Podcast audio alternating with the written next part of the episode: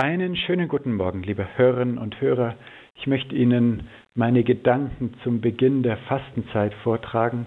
Und zwar meine ich, dass Fasten, Mäßigung und Verzicht uns hilft, das Richtige zu tun.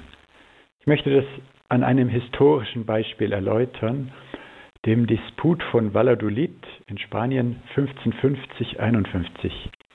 Es ging damals um die Behandlung der Indiosklaven in den spanischen Kolonien. Der Dominikaner Bartolomé de las Casas forderte die Freilassung der Sklaven.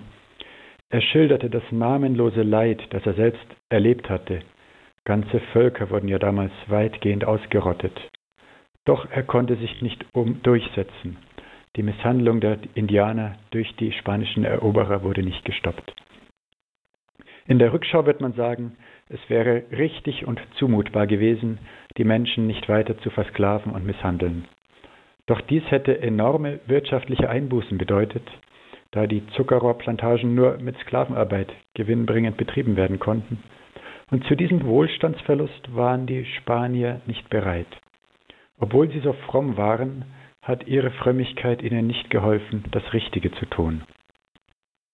Jesus sagt, ihr könnt nicht Gott dienen und zugleich dem Mammon. Wenn man davon ausgeht, dass Gott dienen unter anderem bedeutet, das Richtige zu tun, könnte man, könnte man auch sagen, ihr werdet es nicht hinbekommen, das Richtige zu tun, wenn ihr an eurem Wohlstand klebt. Hier sieht man einen Sinn von Fasten und Verzicht. Wer bereit ist, auf die Annehmlichkeiten des Reichtums zu verzichten, ist auch eher bereit, seine Prioritäten richtig zu setzen. Nächstenliebe, das Richtige zu tun, ist wichtiger als Wohlstand. Das hat damals der Staat als Ganzes nicht hinbekommen, höchstens Einzelne, etwa Las Casas selbst. Er war Plantagenbesitzer und damit Sklavenhalter. Er hörte die Predigten der Dominikanermissionare, diese waren als Bettelmönche weniger dem Reichtum verhaftet und somit eher bereit, sich für die Armen einzusetzen. Sie setzten sich für die Rechte der Indios ein und verweigerten jedem Sklavenhalter die Absolution. Las Casas nahm sich das zu Herzen. Er wurde selbst Dominikaner und Vorkämpfer für die Rechte der Sklaven. Kommen wir nun in unsere Zeit zurück, da muss man leider sagen, dass auch unser Wohlstand zum guten Teil auf Kosten anderer geht. Symptomatisch dafür ist das Lieferkettengesetz. Es soll ja genau verhindern, dass wir Waren aus armen Ländern billig beziehen, die deshalb so billig sind, weil sie dort unter menschenunwürdigen, sklavenähnlichen Umständen gewonnen wurden. Schon das deutsche Lieferkettengesetz wurde ziemlich weichgespült, um der Wirtschaft nicht zu schaden. Und nun blockiert Deutschland auch noch das EU-Lieferkettengesetz. Natürlich sagt niemand, wir wollen Produkte aus Sklavenarbeit, sondern man sagt, wir wollen Wettbewerbsnachteile vermeiden, beziehungsweise wir wollen nicht zu viel Bürokratie.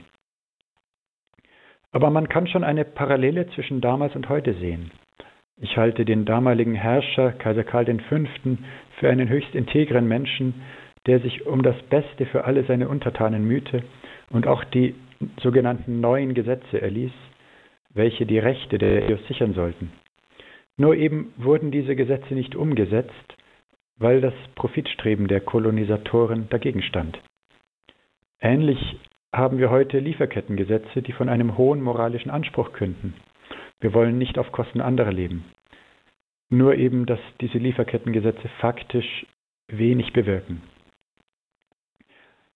Vielleicht wird nun auch klarer, warum ich so ein weit entferntes Beispiel gewählt habe. Aus der Rückschau kann man sagen, Menschen zu versklaven, sie zu auszupeitschen und zu vergewaltigen, ist unmenschlich und hätte beendet werden müssen, egal gegen wie viele Widerstände und unter welchen Kosten. Wir heute tun uns nicht so leicht zu sagen, auf Kosten anderer zu leben ist unmoralisch. Wir wollen denen, die unsere Waren produzieren, faire Löhne zahlen. Denn es ist bei den heutigen verschlungenen Handelswegen für den einzelnen Verbraucher kaum möglich festzustellen, inwiefern einzelne Produkte, die er kauft, unter sklavenähnlichen Produktionsbedingungen zustande gekommen sind. Aber manchmal wollen wir vielleicht lieber gar nicht so genau wissen, warum ein bestimmtes Produkt so billig ist.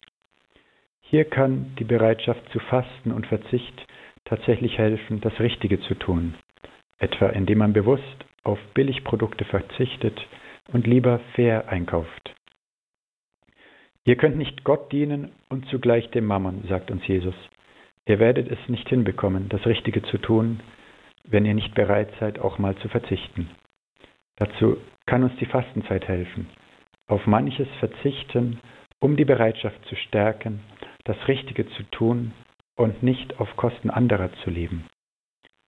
Und dazu segne euch der allmächtige und gute Gott, der Vater und der Sohn und der Heilige Geist.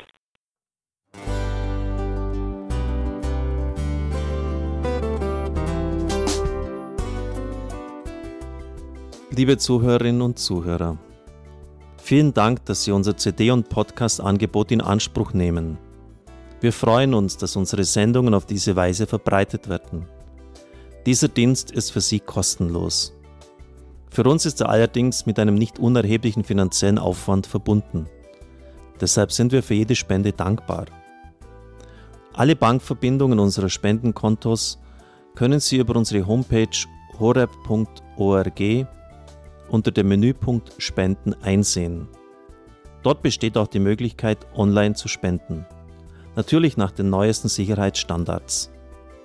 Sie können diese Informationen auch bei unserem Hörerservice unter der Telefonnummer 08328 921 110 erfragen. Ich wiederhole die Rufnummer 08328 921 110. Vergelt's Gott für Ihre Unterstützung. Ihr Pfarrer Kocher.